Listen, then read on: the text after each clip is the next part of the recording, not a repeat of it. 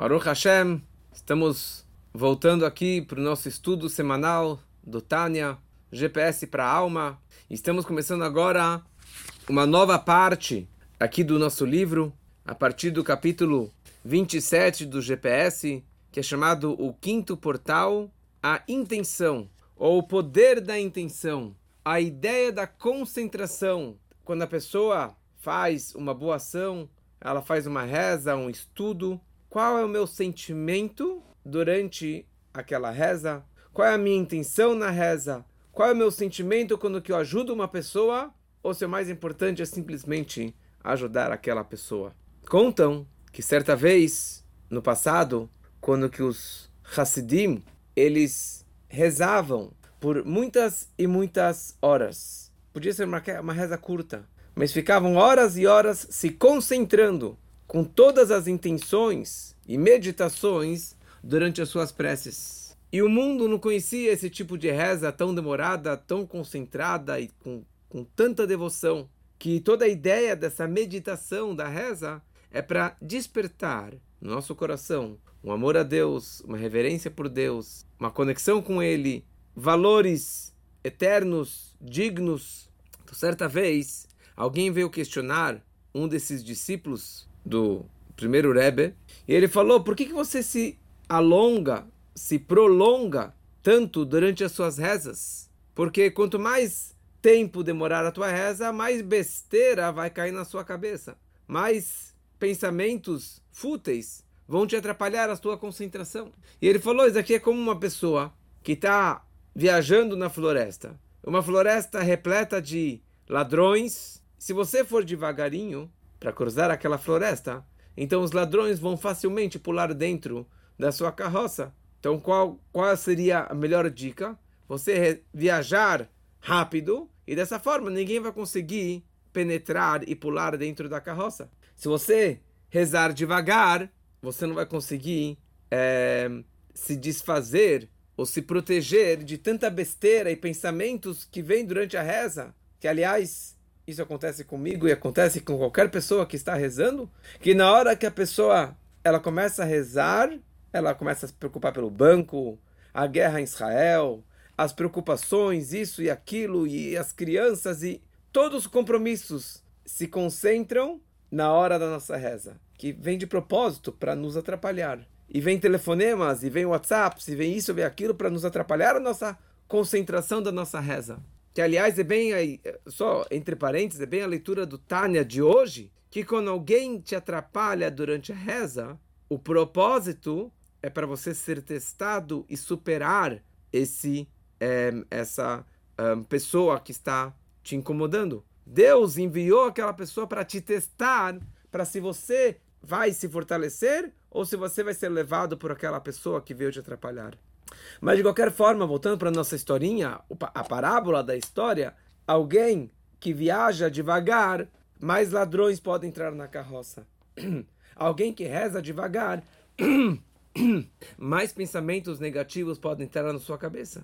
Então esse discípulo respondeu para essa pessoa, ele falou: depende. Se você está numa estrada, numa floresta, e os ladrões estão fora, e os animais ferozes estão fora, e querem invadir a tua carroça, você tem razão. Mas se o ladrão já está dentro da tua carroça, então você tem que dar um, um chute para fora, você tem que dar um tapa nele mandar ele para fora. Descartar ele da sua carroça. Se as besteiras que caem no nosso pensamento são alheios, são de fora, então realmente você teria razão. Mas a maioria dos nossos casos, a maioria das pessoas que não são tzadik, nenhum Benoni.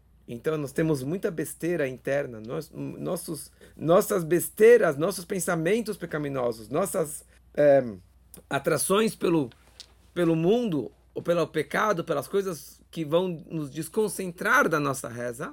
Então não adianta você viajar rápido, porque você viajar rápido, você rezar rápido, aqueles pensamentos continuam dentro de você. Então você tem que parar, tirar aquele pensamento, jogar para fora e continuar a sua reza, continuar se concentrando e dessa forma você vai conseguir ter uma reza maravilhosa com uma ligação ímpar com Deus. Então nesse capítulo do Tânia, o capítulo 38 que veremos hoje, é uma continuação do que falamos no final do capítulo 37, 36, que ali estávamos falando na última aula que todo o objetivo da criação do mundo é este mundo físico e material.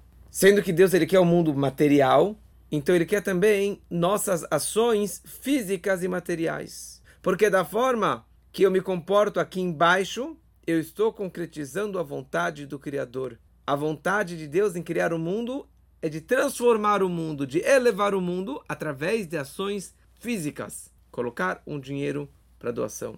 Colocar um tefilim de um couro animal. Uma comida kasher. Uma comida gostosa para o Shabat. E assim por diante. Então, tudo são coisas e atos, ações físicas e materiais. Porque esse é todo o propósito da criação. E nós falamos também que cada boa ação, cada mitzvah que nós fazemos, eu estou refinando e transformando aquele objeto físico e material, aquela comida, aquele dinheiro, aquele couro, para algo mais elevado, a pessoa está se refinando, o mundo está se refinando, aquele objeto está se refinando. E no momento que nós transformaremos tudo isso, virá, será a vinda do Mashiach, que seja muito em breve. Então, o que nós vimos na última aula, no último capítulo, era da mega importância das nossas ações físicas e materiais. Que esse é todo o objetivo da criação do mundo. Agora, vamos passar para o próximo capítulo. Que aqui ele quer explicar para a gente a importância da kavaná, da intenção, da concentração, do meu pensamento, da minha meditação que eu tenho na hora que eu estou fazendo aquele ato físico. O que vale é você dar o dinheiro? E se eu der o dinheiro com um sentimento mais profundo. Vale simplesmente colocar o tefilim, ou comer o kasher, ou acender as velas? Ou o que vale também é a concentração, a intenção, o sentimento que eu estou tendo na hora que eu estou fazendo aquele ato físico? E essa é a pergunta. O que vale mais na hora que você coloca na balança? A ação ou a intenção? O que vale mais? blá blá blá, você fica lendo os salmos, a gente está incentivando muitas pessoas para lerem os salmos, o Teilim agora, que cada salmo que você fala, você está ajudando um irmão nosso lá no fronte, o que, que vale ler os salmos eu não entendo nada? Só ler, ler, ler, ler, ler como papagaio? O que, que vale mexer os lábios? Ou será que vale mais eu ficar escaneando e meditando com os meus olhos? Então, por isso, nós podemos dividir isso em duas categorias. Maaseh ve Kavanah a ação e a concentração e a intenção. A junção dos dois, nós conseguimos trazer a luz divina para dentro do mundo. Então, a luz que é trazida através da minha kavaná, da minha boa intenção, ela é muito mais elevada do que aquela luz que é transmitida através do ato físico e material. Só que o que? Essa minha intenção e meditação, kavaná, ela precisa se investir em algo. Onde que ela vai se apegar? Naquele ato físico que eu fiz. Aquela minha meditação é muito abstrata. Se eu não fizer um ato físico, não valeu nada todas as minhas intenções, a minha concentração, o meu sentimento e assim por diante. Por exemplo, eu posso ficar meditando a importância de ajudar um irmão e na prática eu não estendi o braço, não dei para ele aquele dinheiro. Não valeu nada as tuas intenções. Eu posso ficar o dia inteiro meditando da importância do tefilim ou da vela do Shabat e na prática eu não acendi, não coloquei o tefilim. Você zero, você tirou nota zero, você não cumpriu nada. Agora, se você deu dinheiro sem nenhum sentimento, colocou o tefilim sem nenhum sentimento, acendeu a vela sem nenhum sentimento, leu os salmos sem nenhum sentimento, você tirou nota 10. Só que o quê? Ficou faltando uma transmissão, uma luz, uma energia maior.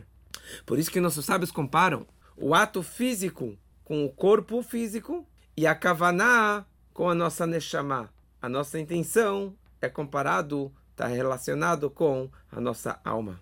Por isso que nossos sábios falam que tefilá belo kavaná que guv belo neshama. Uma reza sem intenção é como um corpo sem alma. Como falamos no último capítulo, que o ato físico da mitzvah influencia o mundo, transforma o mundo, refina o mundo, mesmo sem nenhum sentimento, sem nenhuma intenção. Só que o quê? Na hora que eu fizer com mais kavaná, eu estou transmitindo e trazendo para baixo a luz máxima para o lugar mais baixo. Então, se eu fizer só o ato físico da mitzvah, é como ter um corpo sem alma. é um corpo, mas sem vibração, sem vida, sem alma. Mas tem um corpo.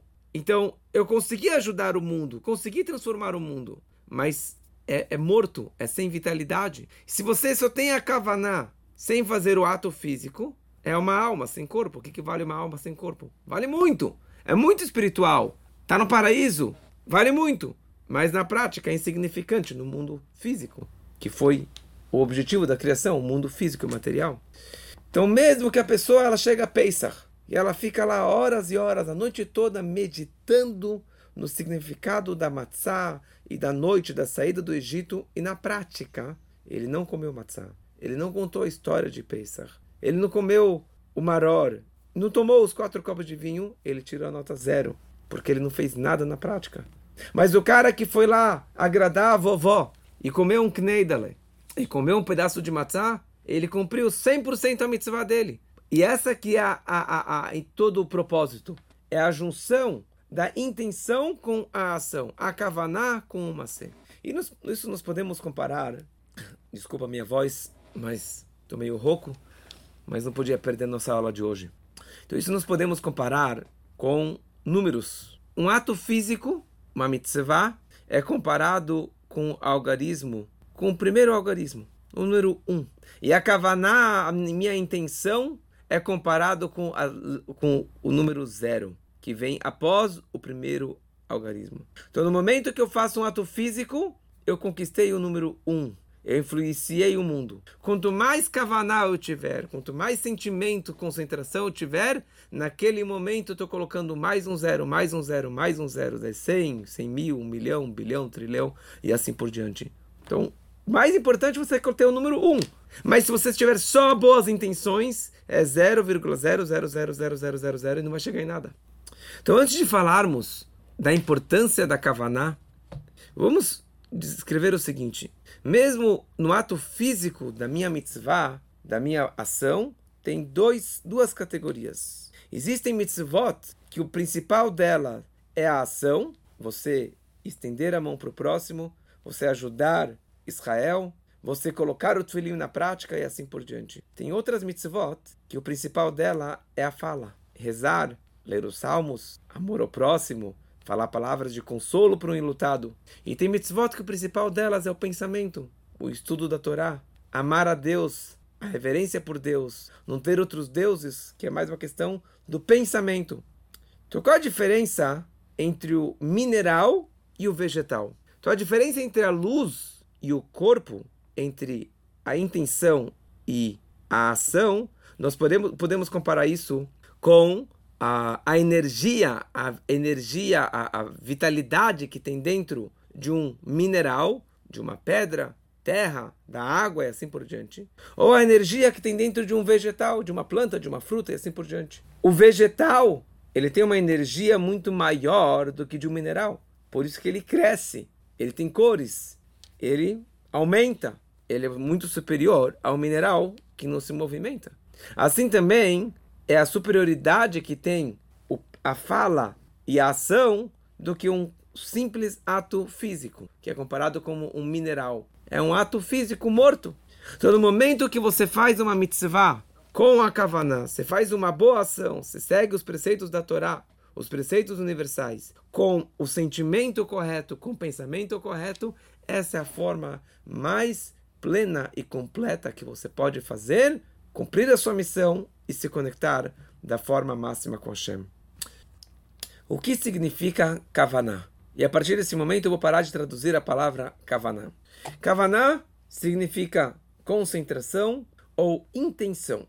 Nós explicamos no início do Tânia, do GPS para a alma, que cada mitzvah que nós fazemos precisa estar permeado com dois sentimentos: a Havat Hashem e Irat Hashem. Amor a Deus e a reverência por Deus. O que significa a Havat Hashem?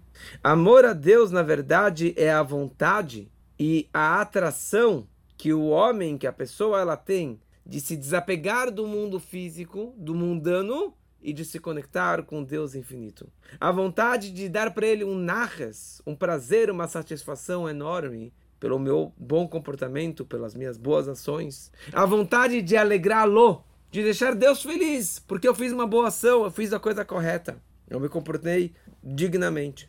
O que significa Irat Hashem? Irá não significa um medo por Deus, que também faz parte, mas o verdadeiro conceito de Irat Hashem significa a reverência por Deus. O medo que eu tenho de me desapegar dele, de me desconectar dele, de me afastar dele, de deixar ele chateado, decepcioná-lo, porque eu sei que se eu fizer tal e tal coisa, se eu matar alguém, se eu sequestrar alguém, se eu abusar alguém, se eu maltratar alguém, eu estou deixando Deus chateado. Eu não quero magoá-lo. Da mesma forma que eu não quero magoar os meus pais, que eu amo tanto, assim também eu não quero magoar o nosso Avino Shabashamaim, o nosso Deus. Eu não quero magoá-lo porque eu amo tanto ele. E aqui ele repete, e hoje entender, entenderemos melhor esse conceito. Esse amor a Deus que todo judeu tem naturalmente dentro de si, tem duas formas de você despertar ou de expressar esse amor a Deus. Tem dois níveis de Havat Hashem. E isso explicamos lá para trás no Tânia. Existe um sentimento natural que tem dentro de cada judeu. Todo ser humano ama Deus, mas o sentimento que o Yehudi ele tem no, na essência da sua alma judaica é algo que é único da alma judaica, porque a alma judaica é um pedaço de Deus e a nossa conexão com Deus é uma conexão ímpar e incondicional. E no ponto máximo da nossa alma, das dez forças da alma, que é Chokhmah, que é chamado de sabedoria, que é uma gotinha, que é aquele estralo da sabedoria, da eureka, como falaremos daqui a pouco sobre isso, ali que está enraizado o amor incondicional a Deus. Um amor para entregar a minha vida a Ele, de fazer de tudo para entregar e não me des desapegar dele. E esse Ahavá é chamado Ahavá Tivit, um amor natural que tem dentro da alma judaica. Isso não é um amor conquistado, não é um amor trabalhado, não é um amor é, que eu, baseado no meu esforço, na minha dedicação, consegui despertar esse amor. Esse amor se encontra dentro de nós. Por quê? Porque os nossos patriarcas, Abraham, Yitzhak, Yaakov, passaram por testes, absorveram esse amor e passaram para as doze tribos e assim foi passando, e principalmente no momento do Monte Sinai, isso foi enraizado dentro da alma de cada judeu. Pode ser que esse amor esteja oculto, que ele esteja adormecido, mas nunca morto.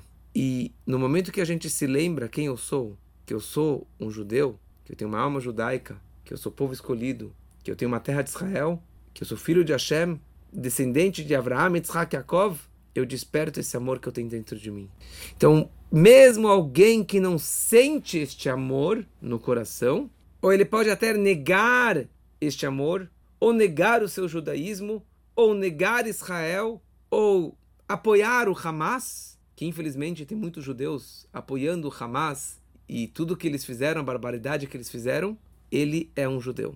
E não vou entrar nesse, nessa questão dessas pessoas, mas o que aconteceu nesse momento, nesses últimos dias, é que todo judeu do mundo, de todo nível de religiosidade, de direita ou de esquerda, de um partido ou de outro, assimilado ou não assimilado, em qualquer lugar do planeta, nesse momento ele se despertou com muita emoção e com muito amor a Deus, com muita, muito amor ao judeu que foi morto, que foi assassinado, que foi sequestrado, que foi abusado, que foi estuprado, o amor incondicional que todos nós despertamos é algo incompreensível, é algo inexplicável. O número de pessoas que estão aparecendo e que estão despertando essa chuva, esse retorno a Deus. Sim, muitos de vocês que estão assistindo, escutando essa aula, que não são judeus, também estão muito fragilizados, estão rezando, estão chorando, mas no coração do povo judeu a dor é muito mais profunda. Mas isso tem a ver com esse despertar desse amor incondicional a Deus, ao povo de Israel, ao judaísmo. E por isso que todos aqueles que foram massacrados, e que foram torturados, e que foram assassinados, que foram sequestrados, e etc., eles são chamados pela Torá de Kedoshim. Kedoshim significa santos. O maior preceito da Torá é consagrar o nome de Deus em público. O maior pecado é você difamar, você é, desrespeitar o nome de Deus em público, ou fazer idolatria. Pessoa mais sagrada é aquele que consagra o nome de Deus em público. Que ele abre mão da sua vida, ou ele perde a sua vida simplesmente porque ele é judeu. Todos esses 1.500 ou mais que foram massacrados e torturados e assassinados, eles morreram simplesmente pelo fato que eles são judeus e nada mais. Pode ser que ele não era religioso, a grande maioria do povo que estava lá não era religioso, porque estava numa festa no Shabat, mas eles são sagrados, porque eles morreram consagrando o nome de Deus em público. O mundo inteiro sabe que eles morreram simplesmente porque eles são judeus. E um dos maiores preceitos da Torá que se encaixa com esse conceito de Kiddush Hashem, de consagrar o nome de Deus em público, é o que é chamado de Mesirut Nefesh. Mesirut Nefesh é você entregar a sua vida, a tua alma por Deus. É a espada ou é a cruz, ou a cruz é a espada, eu vou para a espada. Inquisição, Holocausto, é agora, outubro de 2023, Simchat Torah, de 5.784. Isso é Mesirut Nefesh. Mesirut Nefesh de todos aqueles milhares de soldados que saíram de todas as partes de Israel e correram para o sul para socorrer os seus irmãos, e muitos deles foram fuzilados, muitos deles morreram, foram feridos, mas eles abriram mão de tudo para poder salvar e ajudar um irmão. E eu também, daqui, se eu abrir mão do meu dinheiro para ajudar um irmão lá, abrir mão do meu tempo para fazer mais um salmo para ele, eu abrir mão, tem, abrir mão dos meus vícios negativos para poder fazer mais uma mitzvah, mais um preceito, mais algo positivo para ajudar um irmão, eu também estou fazendo meu, meu Mesirut Nefesh. Porque Mesirut Nefesh significa entregar a alma. E a alma significa entregar a minha vontade, o meu desejo. Na hora que eu abro mão dos meus desejos particulares pelo outro, por Deus, eu também estou fazendo meu Mesirut Nefesh. Eles fizeram Mesirut Nefesh na prática, entregando o seu sangue, a sua alma. Mas se eu entregar o meu desejo, o meu dinheiro, o meu conforto para poder ajudar o próximo, eu também estou fazendo o meu Mesirut Nefesh. E essa que é a forma que estamos presenciando agora de despertar esse amor natural que tem dentro da alma de todo e qualquer judeu. Voltando aqui para o Tânia, a segunda, o segundo nível de amor a Deus é o amor intelectual, que ele explicou bastante nos primeiros capítulos do Tânia, aquele amor que vem após uma longa meditação, um grande estudo, uma grande contemplação da grandeza de Deus, da bondade de Deus, e daí, talvez, após muito tempo, vou conseguir despertar esse sentimento de amor a Deus, uma atração a Deus. É um trabalho muito difícil, por isso que é chamado aqui no Tânia o caminho longo que é curto. É muito difícil você chegar nisso. Mas quando a pessoa ela atinge esse nível de amor por causa de uma meditação, é um amor muito mais profundo e muito mais constante e verdadeiro. Porque muito desses amores que foram despertados nesses últimos dias e nos próximos é o amor de palha também. Você está emocionado, mas daí a mídia começa a jogar tanta besteira na nossa cabeça, daí você começa a esquecer do que aconteceu e você acaba abrindo mão das boas decisões judaicas que você fez. Então, qual é a vantagem do ser humano em comparação ao animal? Tem duas vantagens: a fala por isso que nós somos chamados é, o ser racional, pela Torá é chamado de medaber, do ser falante, que essa na verdade é a grande vantagem do homem em relação ao animal. E a segunda vantagem é o Bechirah o livre arbítrio, a livre escolha que o ser humano tem, que o animal já não tem isso. A luz que é transmitida através de uma kavaná, de uma meditação, de uma intenção correta, que é uma consequência de uma meditação intelectual, é muito mais profunda e verdadeira e mais elevada do que algo de uma kavaná, simplesmente de um sentimento. Ah, eu me senti fragilizado e por isso que eu acabei tendo esse sentimento. A diferença é tão grande que é como a diferença entre o ser falante, entre o ser humano e o animal é irracional, que não fala. A energia do ser humano, do ser falante, é muito mais elevado, por isso que ele pode falar que faz toda a diferença entre o homem e o animal. Assim também a luz que é transmitida através de uma meditação, uma intenção intelectual, do que simplesmente um sentimento, uma emoção.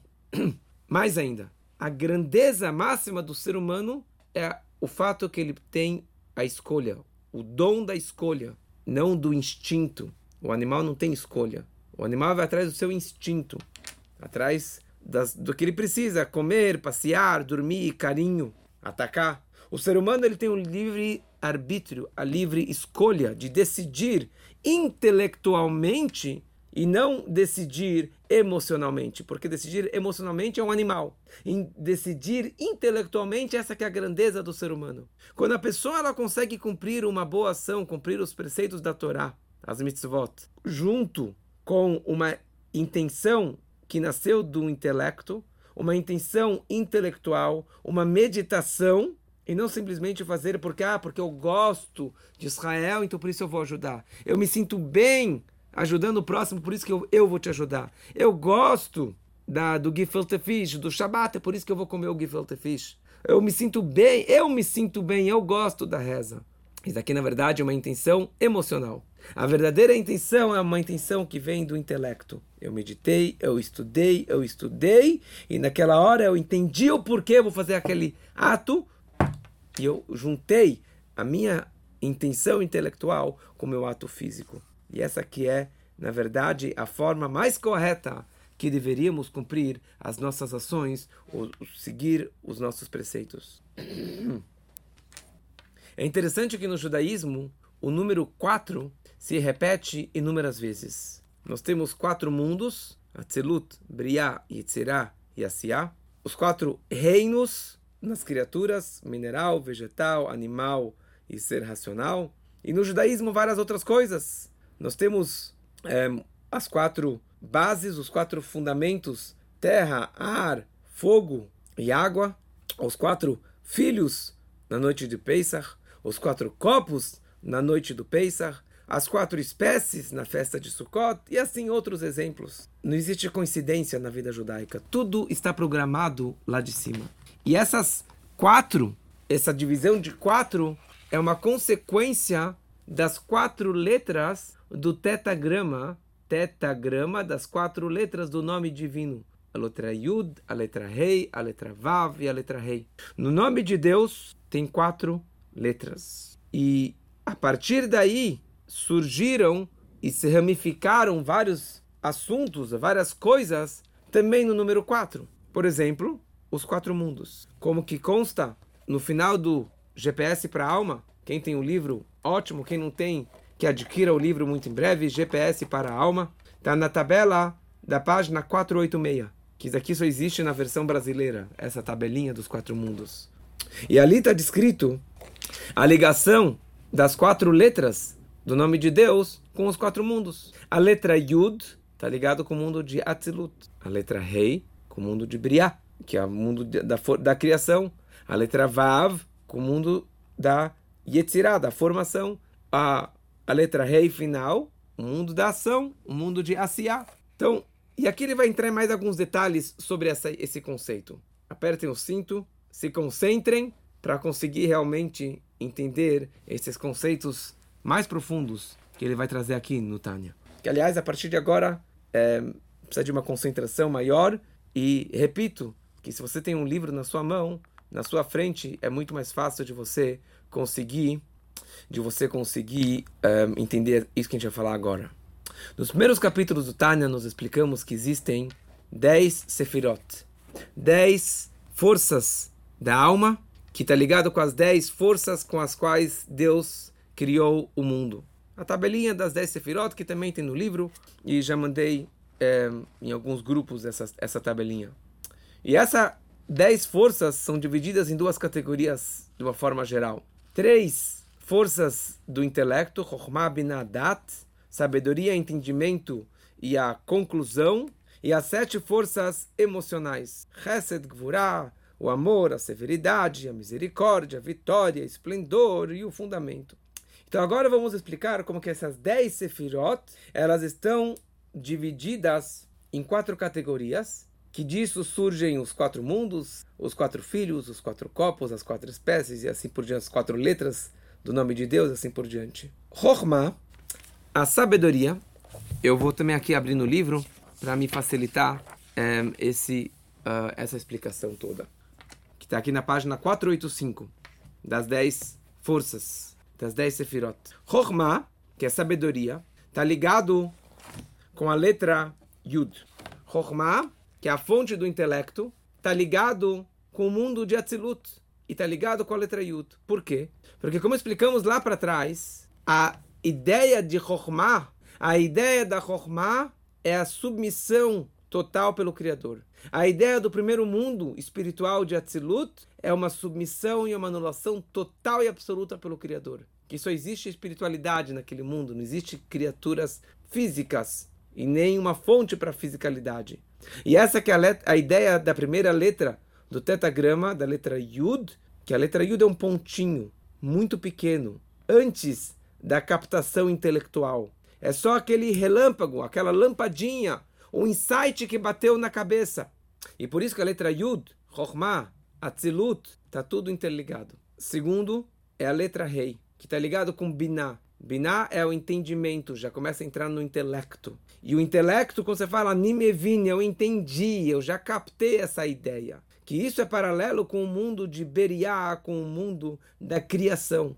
Da mesma forma que se você pegar a letra Yud, que é um pontinho, e a letra Rei, que já se expandiu para o lado e para baixo, e tem mais uma perninha do lado esquerdo, que isso representa que aquele ponto do insight já se expandiu, já se já tem mais palavras e mais conteúdo, eu já entendi melhor aquela ideia, já tenho mais uma existência independente, já não é uma anulação, uma submissão total pelo Criador, já tem uma independência. Então essa que é a ideia da letra rei, essa que é a ideia do Biná, e essa que é a ideia do mundo de Beriá, que já é uma criação, que ele já foi criado. Ele está conectado com a fonte, mas já é uma criação. A terceira categoria está ligada com a letra Vav do Yudkei Vavkei, que já representa todas as seis virtudes, as seis emoções: bondade, severidade, misericórdia, vitória, esplendor, fundamento, porque são sentimentos. Que isso tem a ver com a letra Vav, Vav vale 6. Aleph, Beit, Gimel, Dalet, Rei. Vav, Vav vale 6. Que são as seis sefirot. Seis midot, seis emoções, seis sentimentos. E também o desenho da letra Vav é uma transmissão de cima para baixo, puxando de cima para baixo, que está ligado com essa saindo do intelecto e descendo para as emoções. E por isso está ligado também com o mundo da formação, que já está saindo para fora, já está tendo uma formação independente. E por último temos a letra Rei final, que está ligado com a última das dez forças, que é o Malchut, que é a realeza, o reinado, que tem a ver com a fala e tem a ver com a força da ação, com o mundo da ação. E por isso tem a ver com o mundo da ação, que é o quarto mundo, e tem a ver com a Rei final, que já se expandiu, que está ligado com o mundo físico, e já transmitiu, na verdade, e ele está pegando todo aquele sentimento, toda a emoção e transmitindo isso para o mundo físico, para o mundo da ação. Então, essa é a ideia geral, como eu posso pegar as dez forças e dividir em quatro categorias. E como que cada uma delas está ligada com uma das quatro letras de Deus, com um dos quatro mundos e assim por diante. Onde se encontram esses quatro mundos? Poderíamos dizer que eles estão lá, lá em cima, lá afastado, acima da lua, do sol, sei lá onde. Mas na verdade não. É um estado de espírito da pessoa. Esses quatro mundos se encontram aqui. Em que mundo você está? Em que nível você se encontra? Porque aqui são mundos espirituais, não são mundos visíveis. A nossa ligação com esses mundos, como que eu me conecto com esses quatro mundos? Ou com essas quatro letras do nome de Deus? No momento que eu faço algo espiritual, eu faço uma mitzvah, uma boa ação, eu estou transformando o mundo. Dessa forma, eu estou transmitindo esse mundo espiritual para dentro desse mundo físico e material. E no momento que a alma se desprender do mundo após 120 anos, quando a alma sair da fisicalidade, para qual mundo que essa alma vai subir? Para qual paraíso que essa alma vai subir, vai se elevar? Ela vai se elevar para aquele mundo que ela criou durante a sua vida. E isso depende da minha meditação. E isso depende da minha intenção. Se eu fiz um ato físico só com um ato físico sem nenhum sentimento, então a minha mitzvah vai ficar só no nível número um, no mundo de Asiá, no mundo da ação espiritual. Se eu tiver uma intenção mais elevada, vai partir para o segundo mundo. Mais elevada para o terceiro mundo. Mais elevada para o quarto mundo espiritual. De baixo para cima, que seria o mundo de Atzilut, o mundo mais, o mundo exaltado, o mundo totalmente espiritual. Então é que, essa que é a ideia de você fazer um ato, ou fazer uma reza, fazer uns salmos, não só blá blá blá, ou simplesmente arregaçar a manga, colocar o tefilim, ajudar uma outra pessoa, mas faça com sentimento, faça com uma intenção, faça com concentração. E depende de você. Quanto mais você se concentrar, mais você vai se elevar e mais você vai ser recompensado na hora certa. Que possamos aproveitar esses ensinamentos para juntar o nosso intelecto com as nossas ações, a nossa intenção com as nossas ações, e isso é o que vai fazer a transformação e a elevação desse mundo tão profano, tão baixo, tão ruim, para um mundo mais perfeito, mais elevado, mais espiritual. E que isso vai se revelar na vinda do Mashiach. E que assim seja muito em breve, se Deus quiser.